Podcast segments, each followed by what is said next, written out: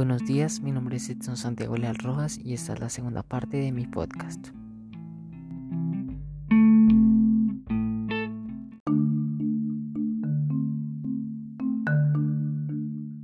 En esta segunda parte hablaremos sobre la reforma a la salud y los abusos policiales contra los manifestantes.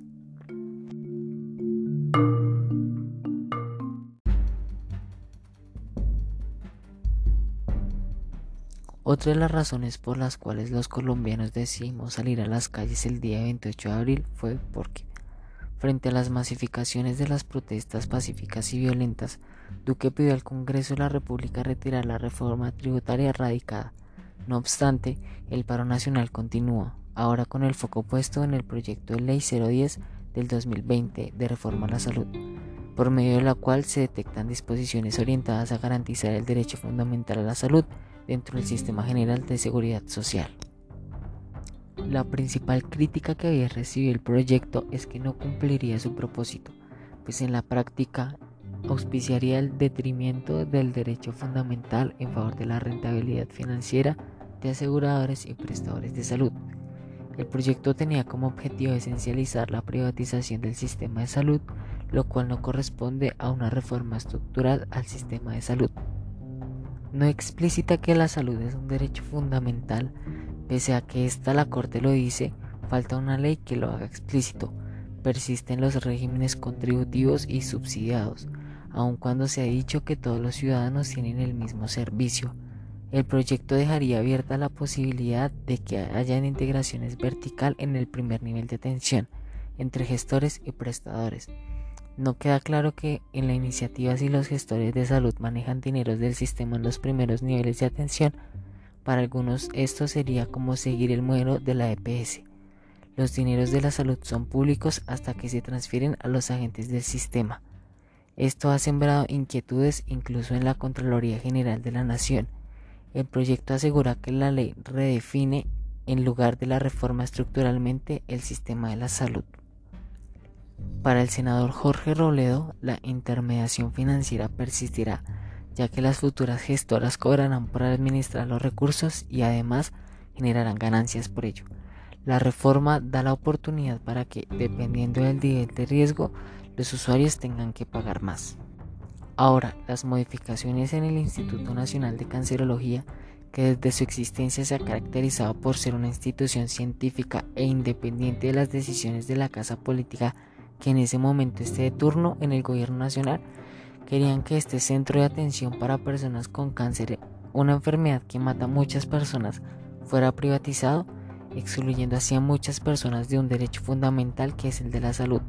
La ley estatutaria de 1751 de 2015 regula que el derecho fundamental a la salud basta en unos principios y elementos esenciales que serán los encargados de impactar la presentación de los servicios y tecnologías en salud con el fin de asegurar una atención acorde a las necesidades de la población.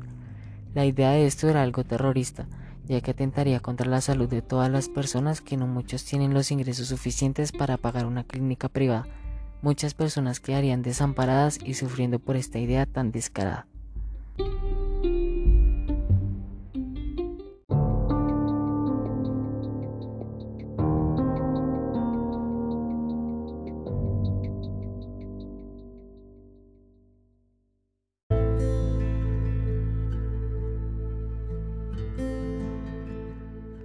Este momento hablaremos sobre los abusos policiales en las marchas.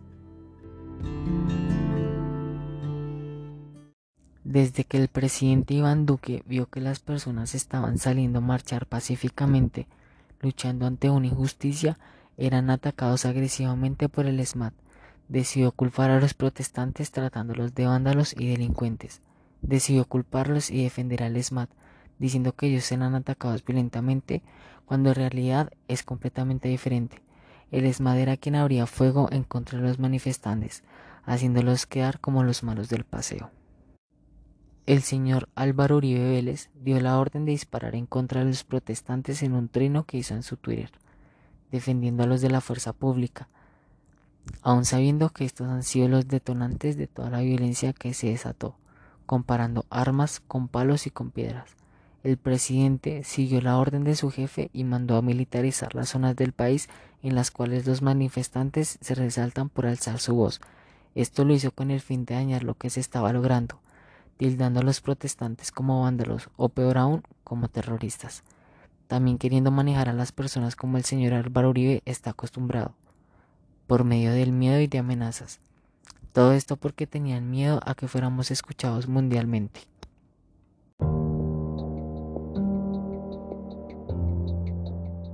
Debido a la orden de Álvaro Uribe, muchos policías, agentes del SMAT y militares están abusando de este poder para herir gravemente a los manifestantes.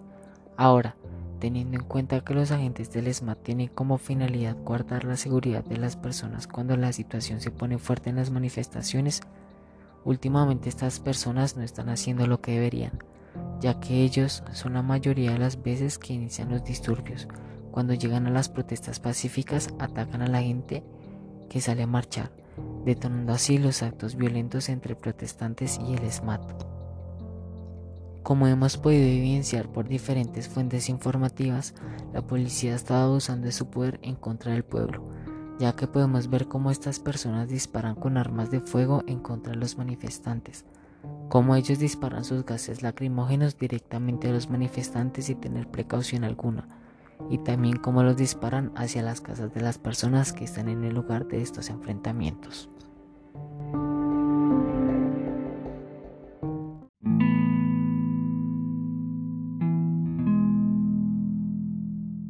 Ahora vamos a conocer algunas de las víctimas por el abuso policial y negligencia por parte del Estado.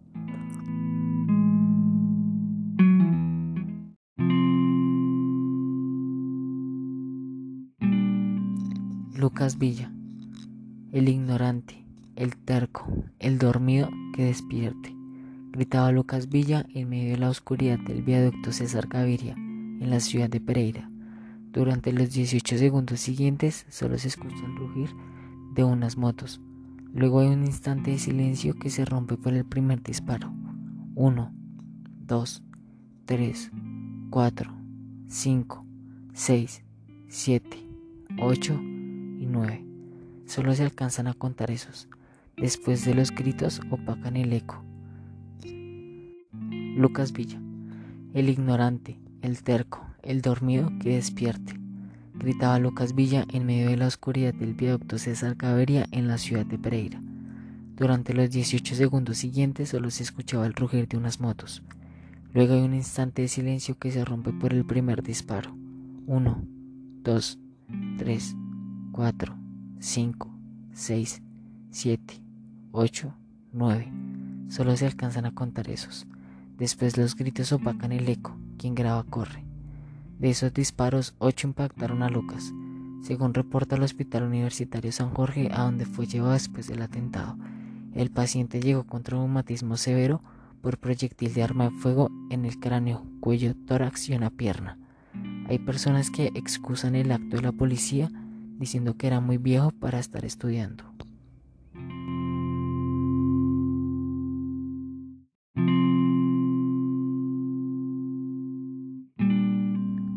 Alison Meléndez Joven de 17 años de la ciudad de Popayán que se suicidó tras un caso de agresión sexual por parte de miembros del SMAT. En diferentes redes sociales corre un video en que la joven es capturada por estos cuatro hombres. Ella se encontraba grabando las protestas en las calles de Popayán. La menor de edad manifestó que le estaban quitando el pantalón. La joven publicó un trino en Twitter antes de suicidarse que dice lo siguiente. Les tocó cogerme entre cuatro.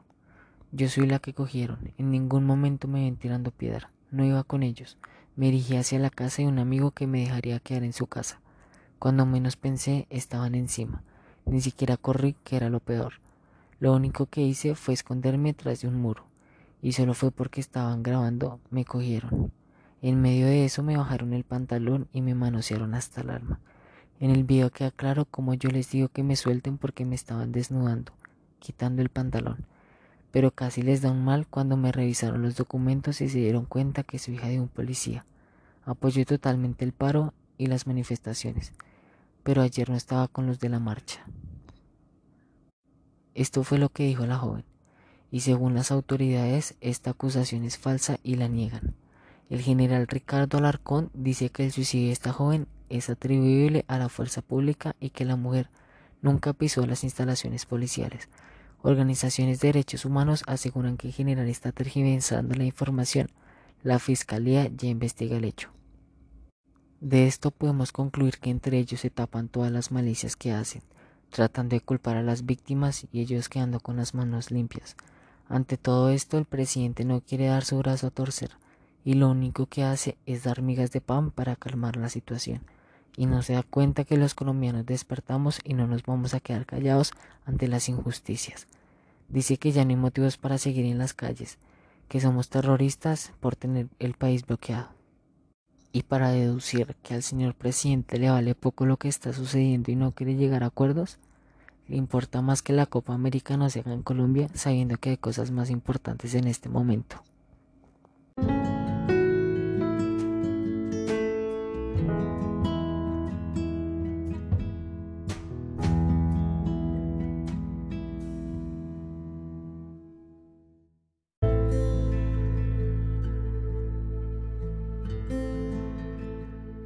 A pesar de estas noticias tan lamentables, siempre hay algo que resaltar. Gracias a los manifestantes hemos podido hacernos escuchar en diferentes partes del mundo y hemos podido tumbar algunos ministros. La lucha sigue, el paro no para. Colombia despertó y hemos logrado hacer muchas cosas por nuestro país. Vamos a cambiarlo todo para bien. Gracias por su atención.